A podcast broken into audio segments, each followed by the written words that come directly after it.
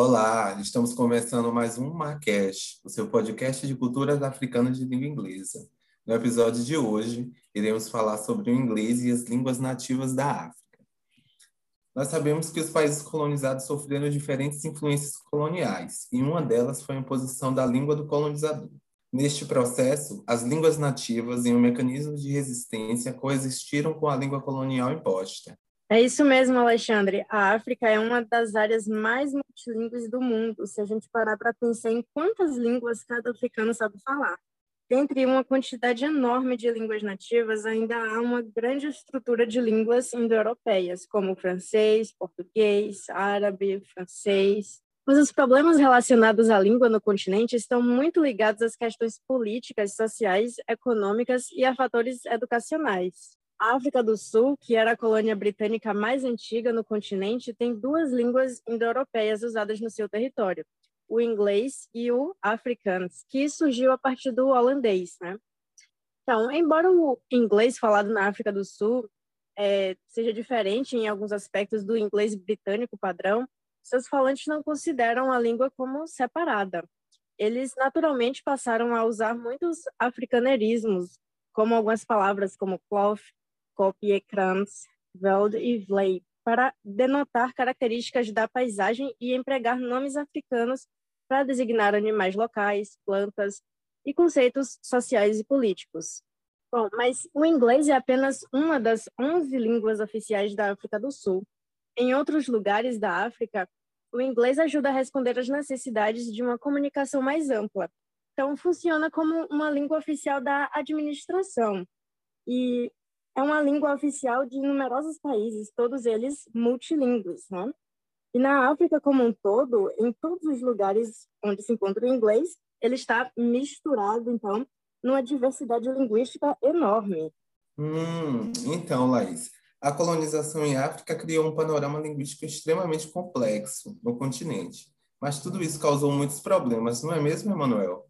Sim, porque a África já tinha uma grande variedade de línguas, como Laís já disse, e os colonizadores trouxeram e impuseram as suas próprias línguas nos territórios colonizados. E é sempre bom lembrar que tudo isso é história recente. É, no século XX, a África foi colonizada pela Inglaterra, pela França, pela Itália, pela Alemanha, por Portugal, claro, entre outros. E esses países impuseram o inglês, o francês, o italiano, o alemão, o português. Então, quando os britânicos vieram, por exemplo, eles vieram com um plano completo de dominação epistemológica. Os missionários logo trataram de construir igrejas para ensinar a fé cristã em inglês, para discutir a Bíblia em inglês, para criar sujeitos convertidos e assujeitados. E construíram escolas para educar a nova geração em inglês, né, para moldar a mente das crianças de acordo com a vontade do centro imperial. Tudo isso, é claro, implica em uma rejeição das culturas e tradições locais e também implica é, e uma rejeição da própria língua. É, então o continente foi dividido, dividido de uma forma bárbara por todos esses colonizadores, sem considerar as relações entre as civilizações já existentes, entre as etnias, as religiões e as línguas, e sem considerar também os próprios conflitos que já existiam entre os diversos povos africanos. Pois é, aqueles conflitos que nós chamamos, é, através desse olhar eurocêntrico, muitas vezes nós chamamos de conflitos tribais, como se fosse alguma coisa diminuta que não merece muita atenção, porque é típico do eurocentrismo é, apequenar a cultura do outro. E também acaba apequenando esses embates políticos, ideológicos, que são muito complexos, muito complicados. Até hoje existem muitos conflitos étnicos e disputas territoriais em África que foram agravados pela herança colonial. Existem até regiões ou países que foram duplamente colonizados, é sempre bom lembrar, como a, como a Guiné Equatorial, que foi colonizada pela Espanha e depois por Portugal, hoje em dia é um país que tem três línguas oficiais é, de origem europeia, o francês, o espanhol e o português, apesar de que o espanhol é muito mais falado por lá. Então não é à toa que existe uma relação muito forte entre línguas e culturas. Essas línguas coloniais afetaram bastante o modo de vida nesses países africanos.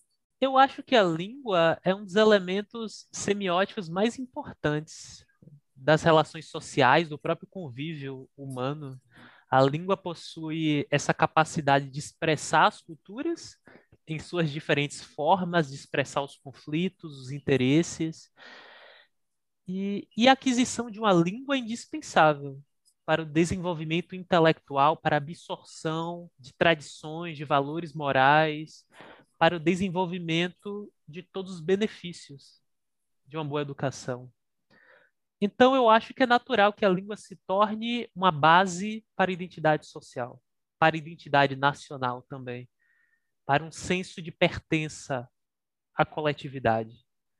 Então, quando falamos do estudo da língua inglesa, nós não podemos ignorar os fatores socioculturais e históricos dos diversos países que constituem a chamada anglofonia.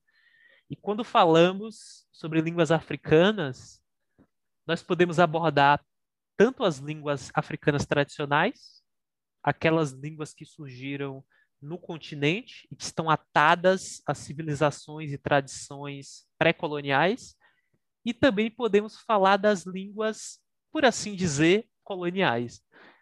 É, aquelas línguas que vieram com os colonizadores britânicos, franceses, espanhóis, etc.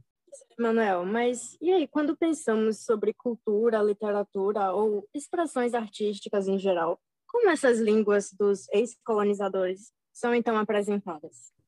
As produções culturais africanas, elas estão nesse entrelugar complexo de exaltar a cultura e a história de África, muitas vezes é, através da apropriação e da subversão dessas línguas coloniais que foram impostas. Então, no texto literário pós-colonial, é muito comum que as línguas europeias, como o português, o francês, o inglês, sejam subvertidas através da presença de palavras ou expressões em línguas africanas. Não são só as ideias imperialistas que são desafiadas, mas também a própria constituição e o próprio uso da língua. Todas essas questões ficam exemplificadas nos romances do Tino Achebe, não é mesmo? Você falou sobre ele no podcast passado. Sim, com certeza. É, o Achebe, ele é nigeriano e escreve em inglês, mas esse inglês é bastante subvertido por expressões em Ibo no texto. Essas palavras em Ibo causam um estranhamento, criam questionamentos durante a leitura é, te obrigam a repensar o inglês e te obrigam a conhecer um pouco mais da cultura e da língua ibo para alcançar o sentido do texto.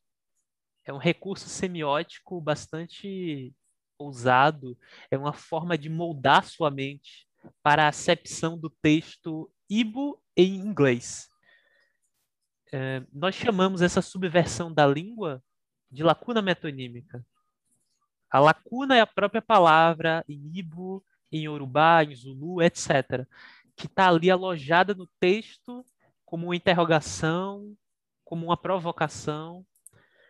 Então aí ocorre uma desfamiliarização, um distanciamento do esperado, que é o inglês padrão britânico, para se aproximar de algo outro, de uma espécie de emancipação linguística que perturba as regras do sistema.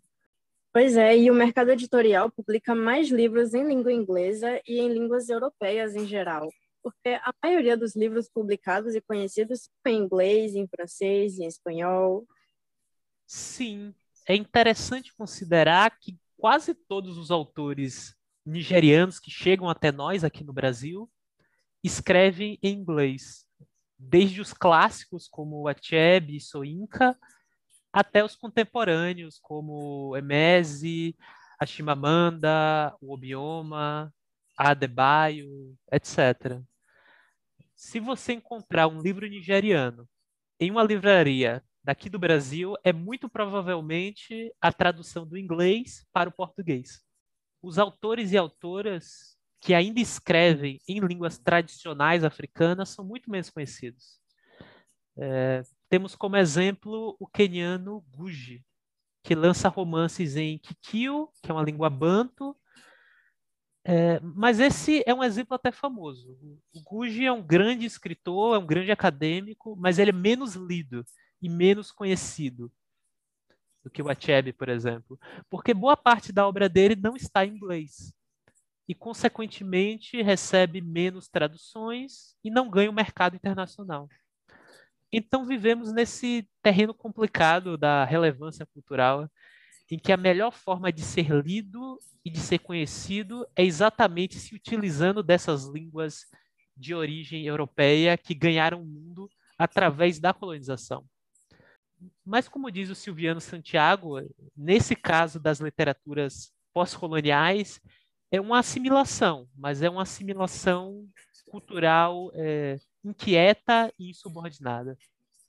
Esse foi mais um Macast. Esperamos que tenham curtido. Interajam conosco no Instagram, que é o arroba projeto underline.